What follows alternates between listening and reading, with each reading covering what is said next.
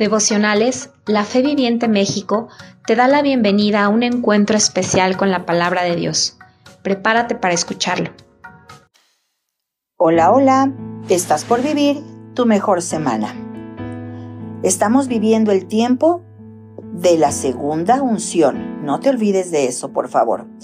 Y bien, la semana pasada se habló de un consuelo silencioso pero específicamente en este día quiero hablarte un poquito del siguiente tema, cuando el consuelo deja de ser. Febrero es conocido como el mes del amor y la amistad. Proverbios 17, 17 dice, en todo tiempo ama a un amigo. Pero mira, volviendo al personaje del que hemos estado hablando, del personaje Job, quiero que pienses por favor un minuto en él. Ha perdido absolutamente todo. Ha perdido lo material, ha perdido sus ganados, ha perdido a sus hijos. No tiene nada que en ese momento lo haga sentir feliz. Él aún dice en Job 3:24, fíjate, yo quiero que pongas mucha atención por favor en las palabras de Job. Job 3, 24 al 26. Dice así, los gemidos son mi alimento, mi bebida, las quejas de dolor.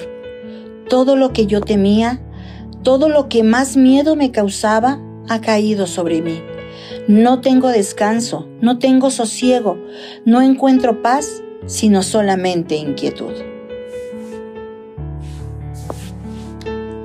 Qué tremendas palabras.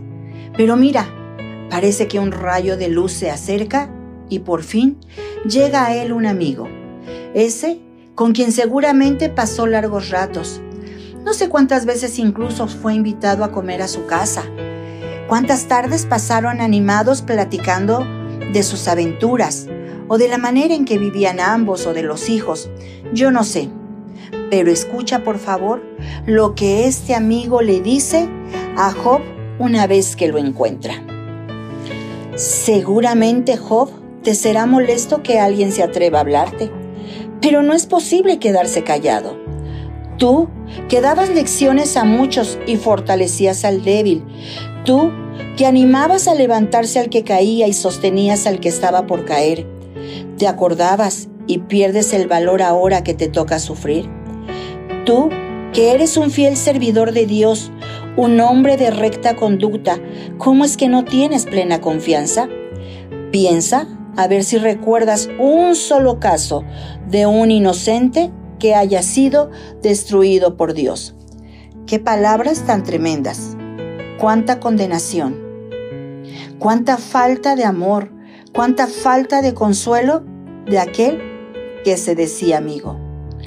Pero lo tremendo es que este ejemplo que nos, nos marca perfectamente la Biblia, ¿sabes una cosa? Se sigue viviendo.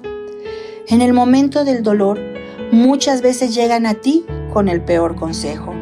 En el momento de la tristeza y cuando te sientes todo quebrado por dentro, a veces solamente te susurran palabras condenatorias. A veces te quieren consolar, sí, pero con la lija del cero. ¿Es tan fácil olvidar el valor de la amistad y el amor que ésta implica?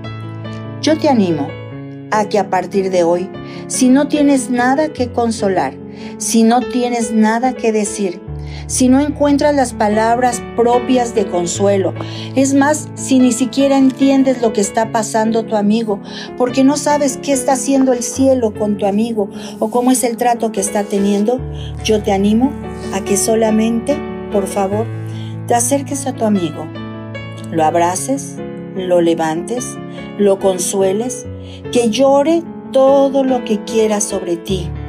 Pero ¿sabes algo? Guarda silencio. Ese silencio de amor, ese silencio de fortaleza, ese silencio de amistad, ese silencio de empatía, ese silencio que no dice nada, pero grita mucho. Ese silencio que dice, aquí estoy. ¿Y sabes qué? Que tu consuelo, por favor, nunca deje de ser eso, un verdadero consuelo. Que Dios te bendiga, te envío un fuerte abrazo y muchas bendiciones para esta semana. Bye bye.